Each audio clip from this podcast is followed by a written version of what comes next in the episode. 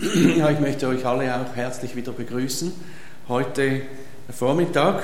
Äh, ganz kurz eine Vorbemerkung. Vor drei Wochen habe ich ja, als ich hier war, gesagt, dass wir umziehen. Die EWAG wird umgesiedelt äh, an den neuen Standort beim Hauptbahnhof unter dem Buwok Tower.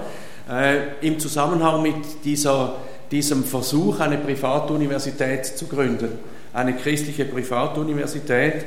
Und wir haben jetzt äh, diese 14.000 Bücher umgesiedelt. Das war eine riesige Arbeit. 560 Schachteln äh, Bücher und alles ist wieder eingereiht und am richtigen Platz. Und daneben noch ein paar hundert weitere Schachteln mit allen möglichen anderen Dingen. Und äh, es ist alles gut gegangen und wir sind dafür sehr dankbar. Jetzt arbeiten wir in den nächsten zehn Tagen noch einmal intensiv an dem zweiten Verbesserungsauftrag von der AQ, von dieser äh, Akkreditierungsorganisation. Und ich möchte euch das als Gebetsanliegen wieder sagen, betet dafür, dass der Herr vielleicht doch, es doch schenkt, dass dieses Wunder geschehen darf, dass wir eine Akkreditierung bekommen für diese Privatuniversität. Das wäre wirklich ein ganz äh, wichtiger Punkt. Ich bin letztes Mal, nachdem ich hier war, angesprochen worden von jemandem, äh, der mir gesagt hat, ihr habt ja diese Aktion für die EWAG gehabt, 500 mal 5, also 5 Euro pro Monat äh, mit Dauerauftrag äh, für die EWAG zwei Kaffee. Wir haben so geworben, zwei Kaffee pro Monat für die EWAG, aber nicht in Form eines Kaffees, sondern eben als Spende. Ob das noch weitergeht, und ich habe gesagt, ja, das geht noch weiter, aber nachdem die Universität viel mehr Geld braucht, als das bisher der Fall war, würde ich vielleicht ermutigen, auf vier Kaffee oder zehn Kaffee oder so zu gehen. Spaß beiseite. Ich, wir kommen, es kommt auch eine große Herausforderung finanziell auf uns zu und wir sind dankbar, wenn ihr auch dafür betet und äh, hinter uns steht. Wer uns dann besuchen möchte, der darf das gerne mal tun. Wir sind direkt eben beim Hauptbahnhof. Wir beginnen ab Oktober. Wir dürfen noch nicht das neue Programm anbieten, das ist nicht erlaubt bevor es akkreditiert ist. Es geht also noch ein bisschen weiter mit der EWAC und wir werden äh, dieses eine äh, Grundjahr, dieses äh, Einjahresstudium, dieses Diplom 1, wie es genannt worden ist, an der EWAC noch einmal anbieten. Das ist also noch einmal eine Riesenchance für die, die sagen, mir reicht ein Jahr, ich brauche nicht weiß wie viele Jahre.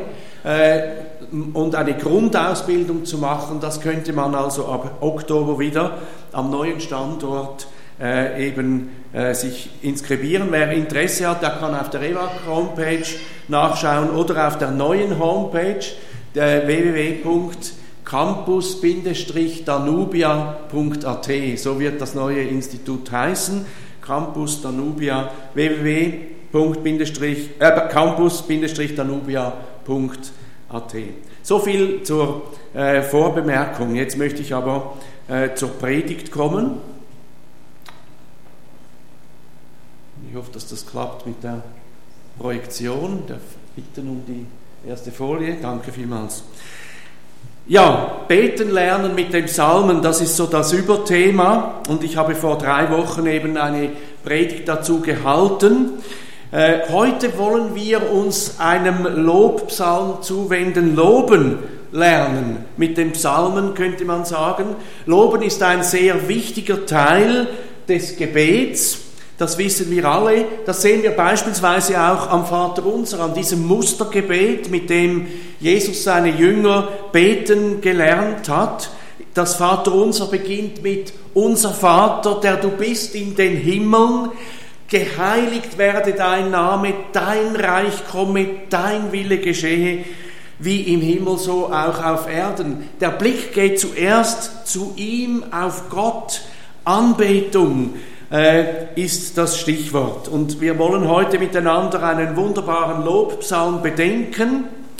Ein Psalm, der auf die gewaltige Größe Gottes und seine Macht hinweist, aber auch seine gewaltige, unendliche Güte uns vor Augen führt. Und auch wieder ein Psalm wie den, den wir angeschaut haben vor drei Wochen, Psalm 16, der in seinem tiefsten Wesen auch prophetisch ist und von Jesus redet. Psalm 8. Ich möchte ihn lesen äh, nach der Genfer Übersetzung. Da steht, für den Dirigenten auf beschwingte Weise zu begleiten. Ein Psalm Davids. Herr, unser Herrscher, wie berühmt ist dein Name in aller Welt. Ja, auch am Himmel zeigst du deine Größe und Herrlichkeit. Schon Säuglingen und kleinen Kindern hast du dein Lob in den Mund gelegt, damit sie deine Macht bezeugen. Das hast du so bestimmt, um deine Gegner zu beschämen, um jeden Feind und Rachsüchtigen zum Schweigen zu bringen. Wenn ich den Himmel sehe oder die Himmel sehe, das Werk deiner Hände, den Mond und die Sterne, die du erschaffen und an ihren Ort gesetzt hast, dann staune ich.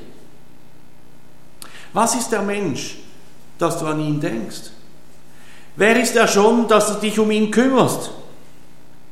Du hast ihn nur ein wenig geringer gemacht als Gott. Mit Ehre und Würde hast du ihn gekrönt.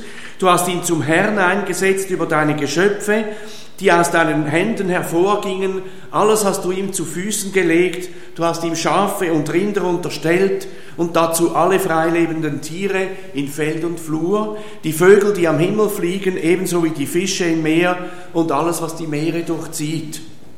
Herr, unser Herrscher, wie berühmt ist dein Name in aller Welt. Dieser Psalm stammt von David, dem Manne Gottes, dem von Gott großgemachten König. Und dieser Psalm beginnt mit einem ganz gewaltigen Lob Gottes. Zuerst finden wir allerdings noch eine Anleitung für den Dirigenten, äh, für den Dirigenten dieses Psalms. Sie lautet, auf der Gittit. Nun, die Gittit, das weiß man nicht so recht, war vielleicht ein Saiteninstrument, vielleicht war es eine Tonart, eventuell bezeichnet dieser Begriff auch ein Kelterlied, also etwas sehr Fröhliches. Drei Psalmen tragen diese Anweisung, Psalm 8, Psalm 81 und Psalm 84, und es sind alles gewaltige Lobpsalmen. Die neue Genfer Übersetzung schließt daraus, dass es eine Anweisung für ein fröhliches Lied jedenfalls sein muss und sie übersetzen, für den Dirigenten auf beschwingte Weise zu begleiten. Also ein beschwingter Lobpsalm heute Morgen. Und ich möchte diesen Psalm mit einem Titel überschreiben, und zwar Gottes gewaltige Herrlichkeit und der Mensch. Gottes gewaltige Herrlichkeit und der Mensch. Vier Gedanken beschäftigen uns heute. Erstens Gottes Herrlichkeit, zweitens winziger Mensch, drittens die Stellung des Menschen und viertens der wahre Mensch. Kommen wir zum ersten Gedanken, Gottes Herrlichkeit. David beginnt sein Gebet mit einem Ausruf. Herr, unser Herr. Eigentlich steht im hebräischen Text Jahwe, unser Herrscher, unser Herr. Diese Anrede bezeugt einen ganz großen Respekt vor Gott. David selbst, sein König, ruft zu Gott Herrscher. Und er tut dies in allergrößter Ehrfurcht. Er nennt Gott bei seinem heiligen Namen Jahwe. Und er redet dann von diesem heiligen Namen Gottes, von der Herrlichkeit dieses Namens. Darauf werden wir kommen. Interessant ist das unser, unser. Einmal macht es klar, dass David nicht nur allein redet, sondern dass er die ganze Gemeinde einbezieht in das Lob Gottes. Unser Herrscher, unser Herr, Psalm 8 ist ein Lob der ganzen Gemeinde. Psalm 8 soll auch ein Lob sein heute Morgen für diese Gemeinde. Unser, unser Herr. Nicht einfach nur mein Herr, mein Herrscher, unser Herr. Das unser zeigt uns noch etwas weiteres. David, die Gemeinde, wir haben eine Beziehung zu diesem Gott. Wenn wir unser rufen, haben wir eine Beziehung zu diesem Gott. Dies wird im Folgenden umso erstaunlicher, wenn wir bedenken, wie gewaltig groß dieser Gott ist. dass dieser große Gott sich ein Unser gefallen lässt. Ja, nicht nur gefallen lässt, dass er uns dieses Unser sogar geschenkt hat. Das ist wirklich gewaltig. Also David, die Gemeinde, wir haben eine Beziehung zu diesem gewaltigen Gott. Wir dürfen unser zu ihm sagen. Das ist wirklich etwas Besonderes. In den Religionen fürchten die Menschen Gott oder die Götter. Sie haben keine Beziehung zu den Göttern. Wir dürfen unser sagen. Wir haben eine Beziehung zu diesem gewaltigen Gott. Wir leben in einer Beziehung zu ihm. Und trotzdem, diese Anrede ist von einer großen Ehrfurcht geprägt. Und das finde ich sehr interessant, auch als Aspekt zum Beten lernen mit dem Psalmen. Wir sprechen zu unserem Gott mit großer Ehrfurcht. Und trotzdem ist er uns ganz nah, ist er unser Gott. Unser Gott, unser Herrscher. Ich denke, das ist schon wichtig. Er ist nicht unser Kumpel. Manchmal habe ich den Eindruck, wir sind in der Gefahr, ihn gedankenlos zum Kumpel zu machen. Er ist unser Herr, er ist unser Herrscher, aber er ist trotzdem unser. Wir leben in einer Beziehung zu ihm. Im Neuen Testament lehrt uns Paulus, aber zu sagen zu Gott. Das wird übrigens manchmal falsch verstanden. Aber war nicht ein Wort aus der Babysprache, so ein Geblabber, sondern aber war die respektvolle Anrede des Kindes zu seinem Vater. Das ist aber. Die respektvolle Anrede des Kindes zu seinem Vater. Am besten könnte man das vielleicht wiedergeben mit lieber Papa. Ehrfurcht und Nähe, beides. Das kommt hier zum Ausdruck in dieser Anrede, in diesem Gebet von David. David spricht Gott an. Gott ist ihm nahe und er spricht ihn doch sehr respektvoll an. Weil sein Name, und das ist jetzt die Fortsetzung, majestätisch ist, gewaltig, herrlich in der ganzen Welt, berühmt, übersetzt die neue Genfer Übersetzung. Sein Name ist gewaltig, ist herrlich. Der Name Gottes ist herrlich, macht ihn berühmt in der ganzen Welt. Das finde ich schon interessant. Es steht hier nicht, was wir vielleicht erwarten würden, wie herrlich oder wie berühmt bist du auf der ganzen Erde, sondern es heißt, David formuliert, wie herrlich ist dein Name. Nun, warum dein Name? Ich denke, das ist interessant. Es ist leicht zu übersehen, aber wichtig. Auf die Feinheiten kommt es an. Ich möchte so sagen, nur schon der Name Gottes ist gewaltig auf dieser Erde. Diese Ausdrucksweise von David weist auf Gottes gewaltige Größe hin. Schon sein Name ist so herrlich. Wie herrlich muss er dann selbst sein? Der Name ist eigentlich ein Abdruck von Gottes Herrlichkeit. Und diesen Abdruck sehen wir in seinem Werk, in der Schöpfung und auch in der Erlösung, die er geschaffen hat. Die wahre Natur Gottes kann niemand sehen. Gottes Licht ist uns letztlich verborgen. So lesen wir über diesen herrlichen Gott in 1 Timotheus 6, Vers 16, der allein Unsterblichkeit hat und ein unzugängliches Licht bewohnt, den keiner der Menschen gesehen hat, auch nicht sehen kann. Dem sei Ehre und ewige Macht. Amen, formuliert Paulus.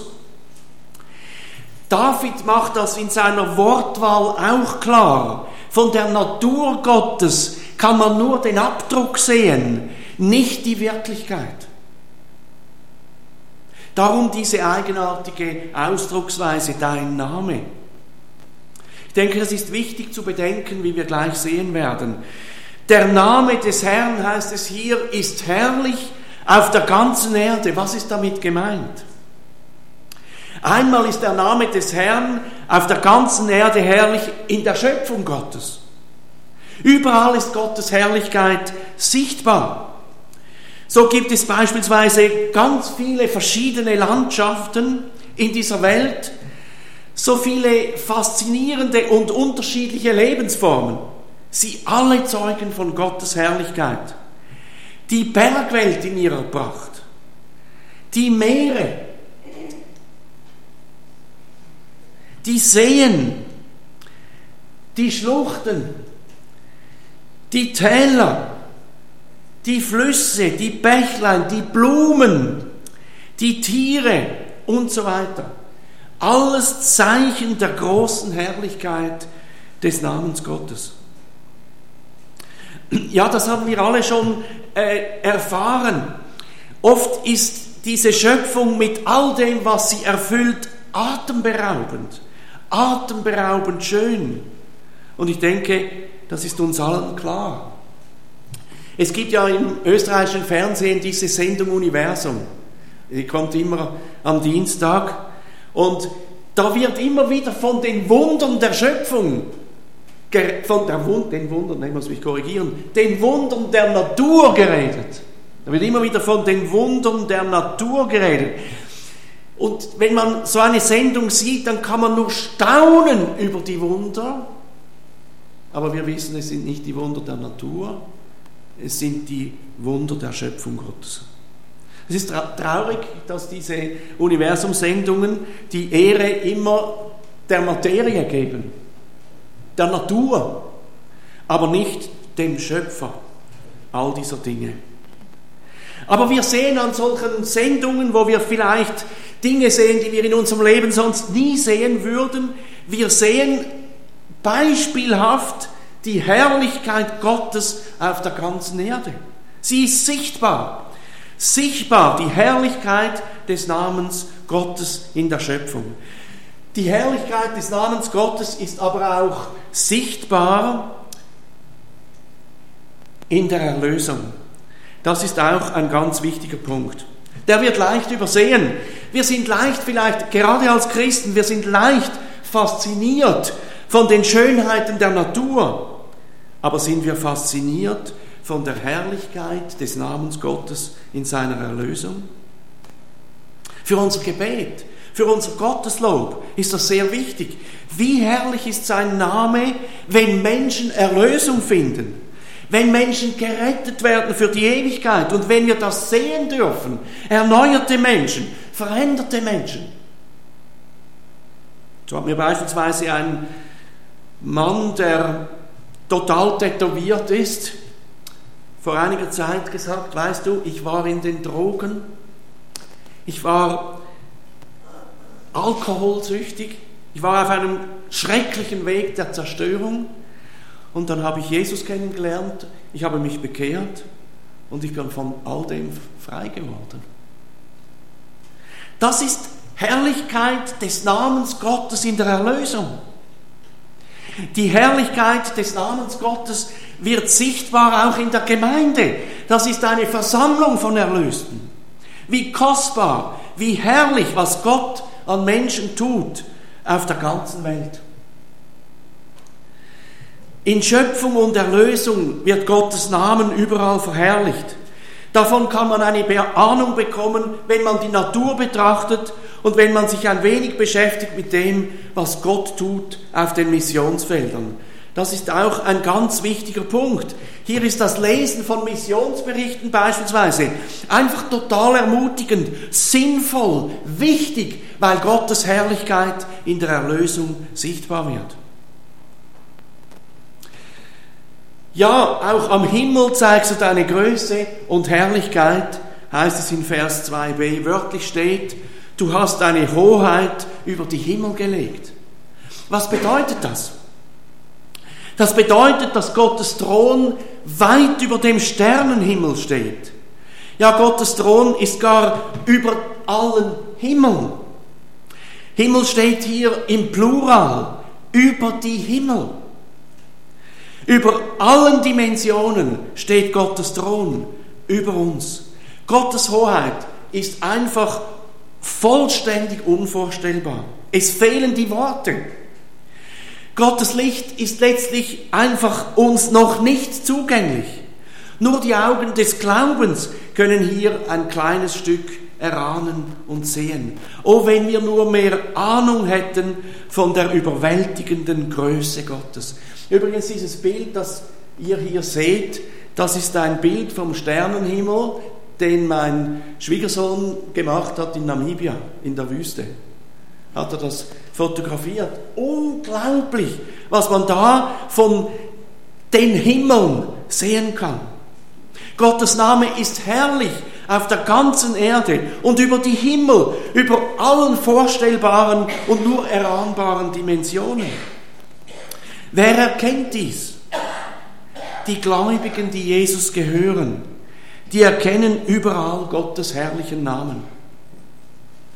Auch mancher Ungläubige erkennt, wenn er ehrlich ist, in der Schöpfung Gottes Herrlichkeit. Noch einmal, wenn in den Universumsendungen gesagt wird, Wunder der Natur, dann denke ich immer, das ist ein Widerspruch.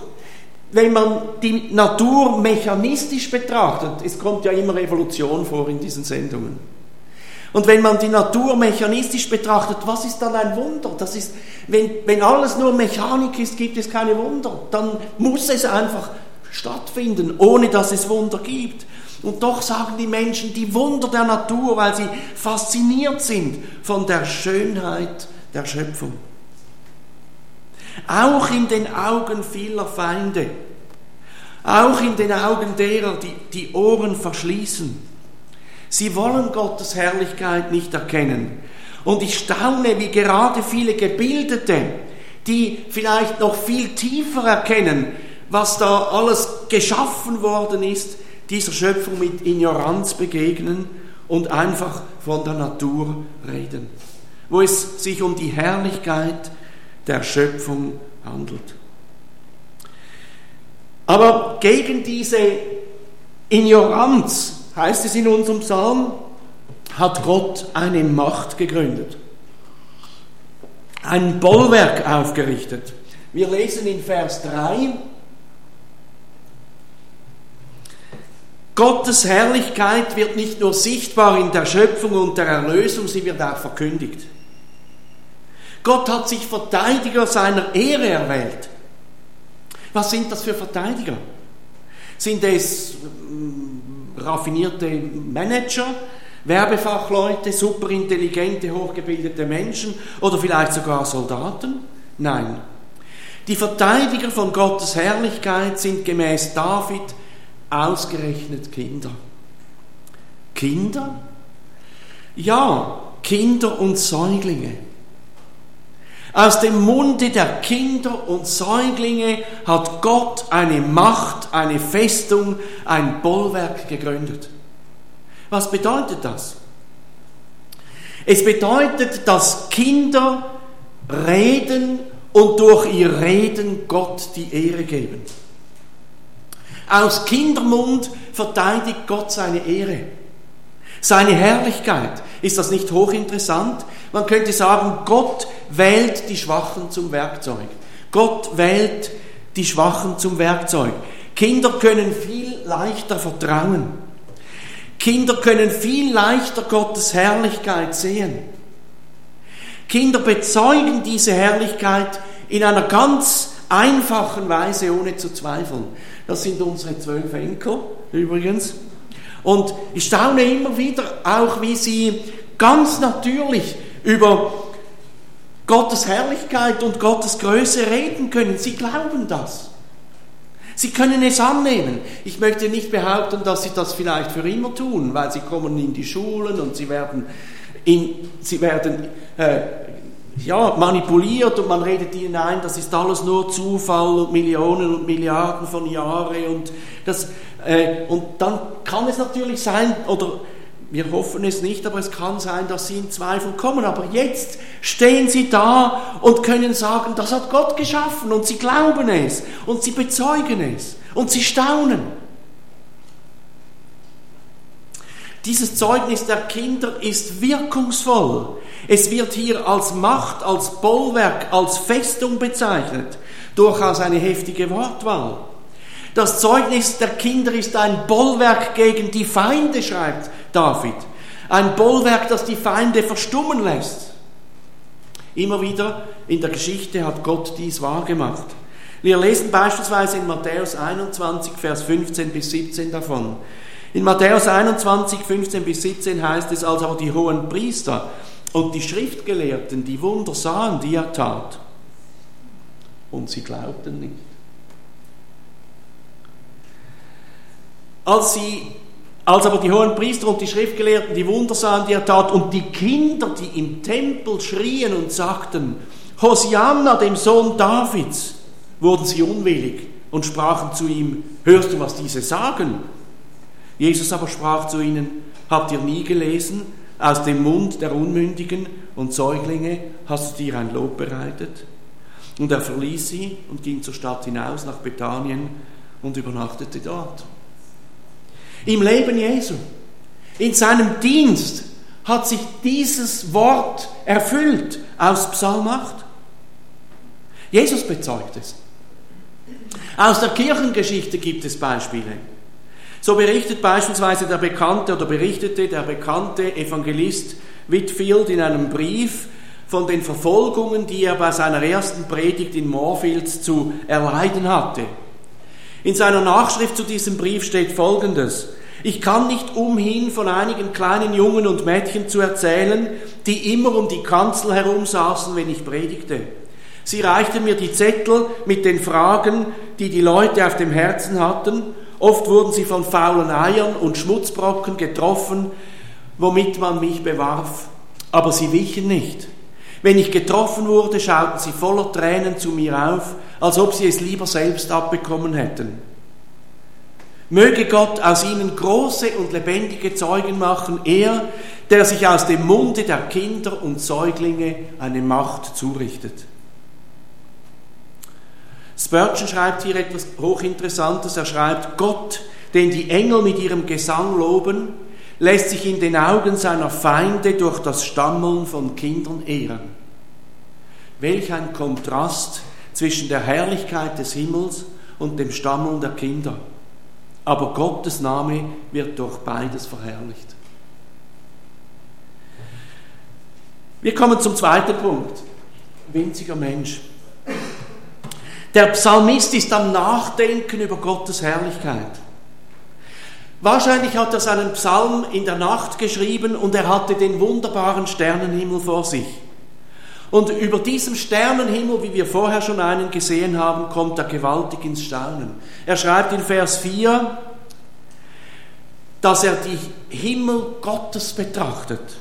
Und wieder steht hier die Himmel im Plural.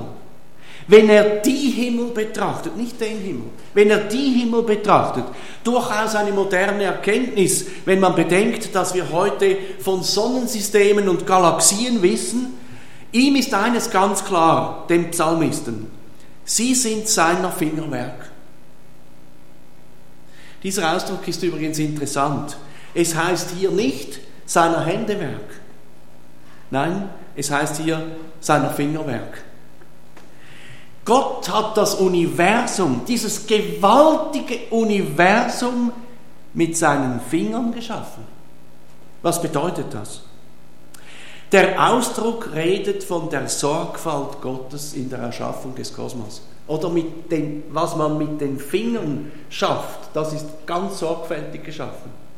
Meine Frau hat jetzt, äh, wo die Kinder schon längst erwachsen und weg sind, ein neues Hobby gefunden, im Winter vor allem, jetzt im Sommer ist sie im Garten, aber im Winter hat sie plötzlich zu stricken begonnen. Alle Enkel haben eine Mütze bekommen im letzten Winter und sie hat ein kompliziertes Muster verwendet. Sie ist gesessen und hat gezählt und Maschen gezählt und wieder aufgemacht, wenn es nicht gepasst hat. Und das ist Sorgfalt. Das war Fingerwerk, oder? Mit Sorgfalt gemacht. Gott hat diesen Kosmos mit Sorgfalt geschaffen. Der Mond und die Sterne hat er geschaffen. Was für ein gewaltiges Werk. Ein Blick in den Sternenhimmel in einer klaren Nacht ist überwältigend. Und wenn wir dann gar ein wenig von den Astronomen hören, was wirklich existiert in den Tiefen des Alls, dann ist man total fasziniert. Nur schon unser Sonnensystem,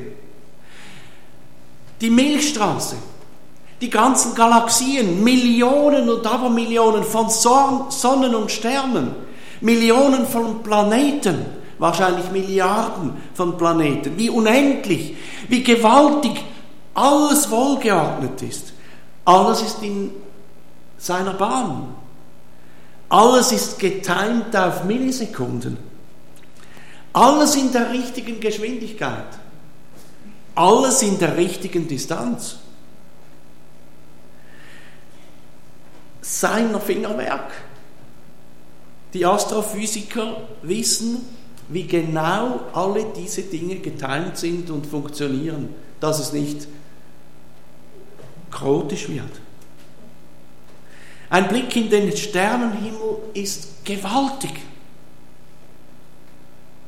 Dass diese Erde Leben tragen kann, dass es auf dieser Erde Leben gibt, da sind so viele, unendlich viele Komponenten wichtig auf die genaueste Art und Weise, dass es funktioniert, dass es Nichtgläubige Astrophysiker gibt, die meinen, ein Grazer Astrophysiker beispielsweise meint, dass die Bedingungen erfüllt sind für Leben, braucht es mehrere Universen, nicht nur eines. Multiuniversum-Theorie. Also das, das ist ja für uns viel zu kompliziert, aber es zeugt davon, wie unendlich präzise und gewaltig das alles geschaffen ist. Seiner Fingerwerk, seiner Fingerwerk. Wie gewaltig ist der Sternenhimmel. Er ist aber auch erschütternd. Und jetzt ist David erschüttert. Ganz abrupt wendet er den Blick weg vom Sternenhimmel auf sich selbst und auf die Menschen um ihn herum und schreibt, wie winzig ist dagegen der Mensch. Ja, nur schon diese Erde ist winzig. Unser Sonnensystem ist winzig. Wie winzig er ist der Mensch. Wie winzig der Mensch im Vergleich zum Kosmos. Und wie winzig muss der Mensch dann sein im Vergleich zum Schöpfer, der das alles gemacht hat mit, seiner, mit seinen Fingern, der über allem thront, über den ganzen Dimensionen, den Himmel thront. Das ist alles unvorstellbar. Wie winzig der Mensch. Und jetzt gibt es hier noch eine Feinheit im hebräischen Text. Da steht für Mensch ein Wort, das die Schwachheit des Menschen zum Ausdruck bringt. Es gibt mehrere Begriffe im Hebräischen. Und dieser Begriff, der hier steht, Enosh, dieser Begriff bedeutet oder zeigt oder deutet auf die Schwachheit des Menschen hin. Wie klein, wie winzig, wie schwach ist der Mensch. Und jetzt wird das noch betont, indem David schreibt, Sohn des Menschen. Das verstärkt das noch. Währenddem die Sterne alle direkt von Gott geschaffen sind, so ist der Mensch nur ein Sohn des Menschen. Er ist ein Geborener. Die Schwachheit des Menschen wird durch David hier bewusst betont. Wie winzig der Mensch. Aber wie groß fühlt er sich? Wie stark er sich vorkommt. Die Hochmut des Menschen erscheint grenzenlos in dieser Welt. Die Hochmut der Regenten, die Hochmut der Völker, der Hochmut der einzelnen Menschen, unsere Hochmut. Im richtigen Licht betrachtet ist Hochmut nur eine Dummheit. Hochmut ist eigentlich eine Frechheit, wie winzig wir doch sind. Und wie schnell ist unser Leben aus, vorbei, ausgelöscht, vergessen. Ja, vergessen. Das gibt mir immer wieder zu denken, auch beispielsweise im Blick auf meine Vorfahren. Habe ich schon oft darüber nachgedacht. Mein, meine Großväter sind vergessen. Von meinen Urgroßeltern habe ich keine Ahnung, vollständig vergessen. Vielleicht irgendwo in, einer, in einem Stammbaum ein Name, mehr nicht. Was wissen meine Kinder von meinem Vater noch? Was werden meine Enkel von meinem Vater wissen? Bei meinen Enkeln wird mein Vater vergessen sein. Sie wissen vielleicht wenn es hochkommt, noch den Namen. Und so wird es uns allen gehen, wenn wir nicht irgendwo vielleicht ganz berühmt werden, dass man irgendwo eine Säule für uns aufstellt oder so. Aber die große Masse der Menschen ist vergessen, einfach nur vergessen. Wie klein ist der Mensch? Wie gewaltig dagegen Gott und seine Herrlichkeit. Aber jetzt kommt das Gewaltigste. Dass Gott an diesen winzling Mensch überhaupt denkt. Dass er sich um diesen winzling Mensch überhaupt kümmert, schreibt David hier. Das, das gibt ihm zu denken, wie kommt es, dass dieser große, gewaltige Gott sich um den winzling Mensch überhaupt kümmert. Das Wort kümmern hier im hebräischen Text bedeutet eigentlich das intensive Beobachten, das spezielle, ja das liebende Besuchen. Also David schreibt, der winzling Mensch wird von Gott liebend besucht, liebend besucht. Gott liebt jeden einzelnen Menschen. Gott kümmert sich um jeden. Das ist einfach gewaltig. Da muss man wieder verstummen vor Staunen. Wie groß ist Gottes Liebe und Barmherzigkeit? Das ist das, was David hier zum Ausdruck bringt. Wie groß ist Gottes Liebe und Barmherzigkeit, dass er sich über den winzling Mensch, dass er sich so kümmert. Ich denke, darüber müssen wir nachdenken. Lasst uns darüber nachdenken. Wie groß ist dieser Gott, aber wie groß ist seine Liebe? Wie groß ist seine Barmherzigkeit? Dass er sich um uns kümmert, dass er uns liebevoll besucht. Was für ein bewegender Gebetsinhalt. Und jetzt wechselt dieser Psalm und es ist eigenartig, wie David jetzt weiter äh, geht. In Vers 6 macht David deutlich, dass die Liebe Gottes zu jedem einzelnen Menschen begründet ist in einer Stellung des Menschen. Und hier, und das ist jetzt zu diesem Winzling, Aussage doch wieder erstaunlich, diese Spannung, wenn David dann schreibt, Gott hat den Menschen nur ein wenig geringer geschaffen als die Engel. Wörtlich heißt es hier, du hast ihn ein weniges mangeln lassen, dass er nicht Gott, beziehungsweise hier wahrscheinlich besser zu übersetzen, dass er nicht Engel sei. Nun, was mangelt dem Menschen im Vergleich zu Gott? Was mangelt den Menschen, dem Menschen im Vergleich zu den Engeln? Nur wenig steht hier. Der Mensch ist ja im Bilde Gottes geschaffen. Der Mensch hat also eine enorm hohe Stellung. Aber was mangelt ihm? Was nun? Gott ist Geist und die Engel sind Geistwesen. Der Mensch ist aber an die Materie, an die Materie gebunden.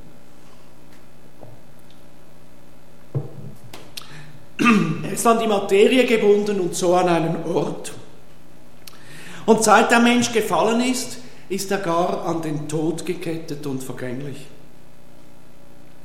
Die Bindung an die Materie und seit dem Sündenfall an den Tod ist das, was uns geringer macht als die Engel. Und trotzdem, schreibt jetzt David, hat der Mensch eine extrem hohe Stellung mit Herrlichkeit und Pracht krönst du ihn. Und es heißt dann gar, dass der Mensch ein Herrscher, ein König, ein Regent ist. Er herrscht über Gottes Werk. Und durch seine Gottesebenbildlichkeit ist der Mensch auch ein Schöpfer, so wie Gott Schöpfer ist.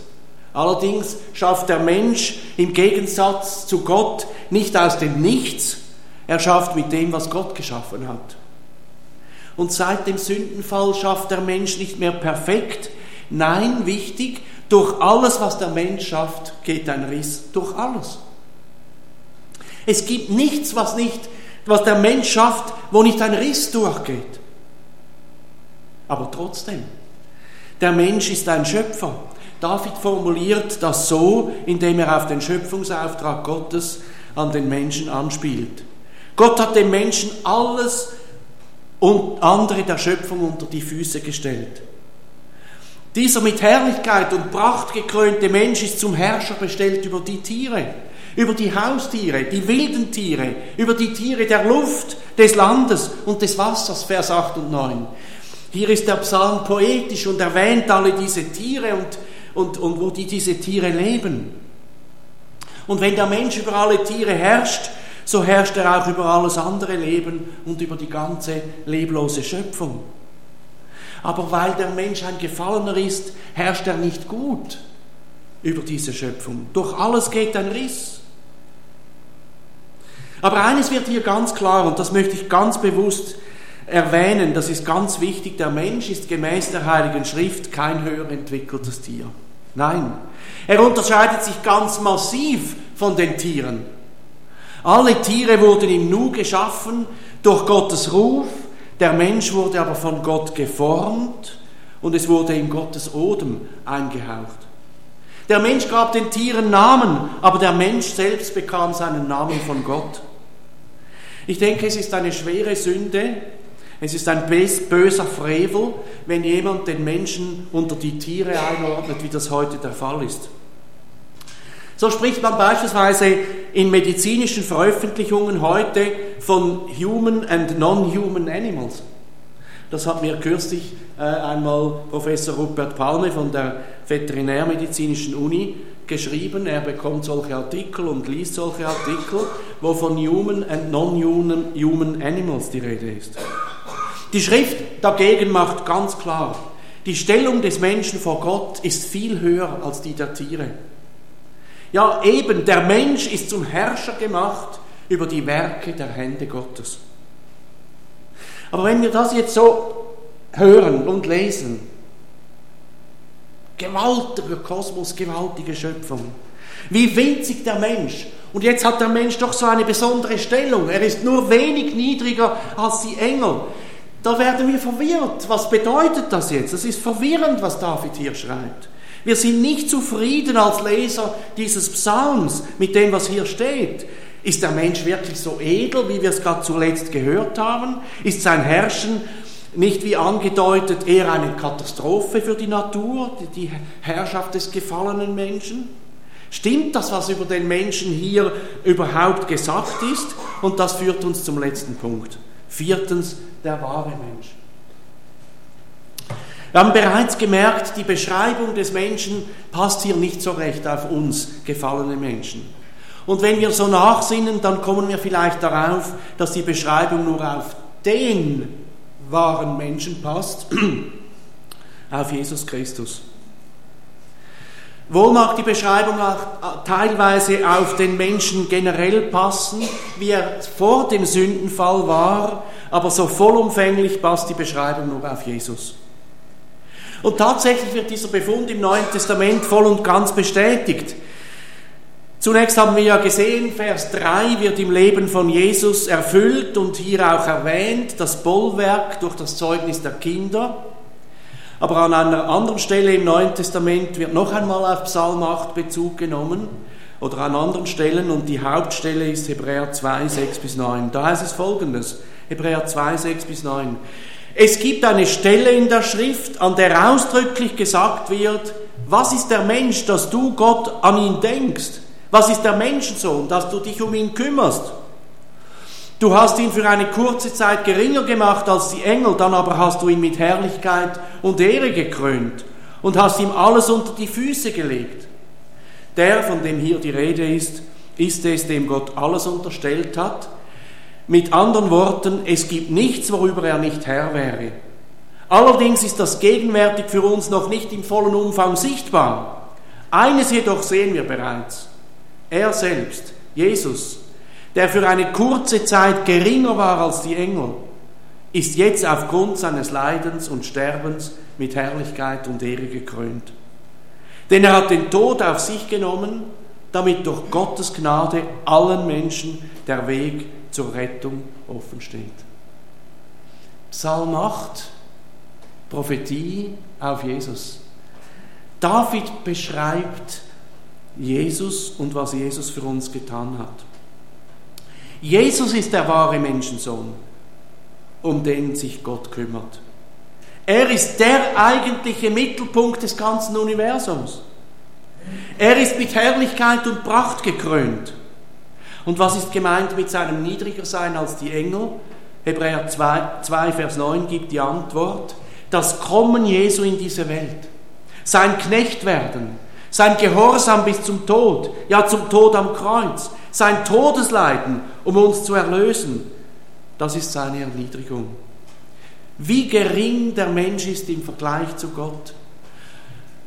So ein geringer wurde Gott selbst in Jesus Christus. Etwas Unvorstellbares. Und er tat es für uns, um uns zu erlösen von unserer Schuld. Und er tat es für uns, um uns, um alles unter seine Füße zu tun, sogar den Tod. In 1. Korinther 15, Vers 26 bis 27 lesen wir, der letzte Feind ist der Tod, aber auch ihm wird schließlich ein Ende bereitet. Denn es heißt in der Schrift, alles hat Gott ihm unter die Füße gelegt. Er, Jesus, ist darum der wahre Herrscher über die Schöpfung. Er ist der, der alles in seiner Hand hält. Und er ist der Mensch, wie Gott den Menschen wollte. Und durch sein Werk am Kreuz von Golgatha nimmt er alle die, die zu ihm kommen, mit hinein in seine Herrschaft. Und durch die Vollendung der Erlösung werden wir dereinst so zu wahren Menschen, wie Jesus es war. Wenn die Vergänglichkeit und der Tod überwunden ist, wenn wir einen neuen Leib bekommen, so wie der Auferstehungsleib Jesu ist, dann werden auch wir zu dem idealen Menschen. Dieses zu bedenken ist wichtig. Die gewaltige Größe Gottes, die Winzigkeit des Menschen, die von Gott geplante Stellung des Menschen, die nur Jesus erfüllte, dieses Werk Jesu in seiner Erniedrigung, dieses zu bedenken, das muss uns in Lob ausbrechen lassen. Und David beendet sein Gebet, das in wunderbarer Weise die Erlösung des Menschen durch Gott in Jesus Christus rühmt mit einem gewaltigen Lob, indem er hier das Ausgangsthema des Psalmes wieder aufnimmt. Der letzte Vers ist gleich wie der Anfang. Was am Anfang des Liedes wie eine Behauptung geklungen hat, ist nun am Schluss eine bewiesene Tatsache. Herr, unser Herrscher, wie herrlich, wie berühmt ist dein Name in aller Welt. Die Ehre fällt so keineswegs dem Menschen zu, sondern allein Gott, dem Herrn und Jesus Christus, dem wahren Menschensohn. Geben wir ihm die Ehre Lasst uns nachsinnen über Gottes Herrlichkeit und Größe, aber auch über seine Liebe, mit der er sich um uns Winzlinge kümmert. Amen. Ich möchte beten.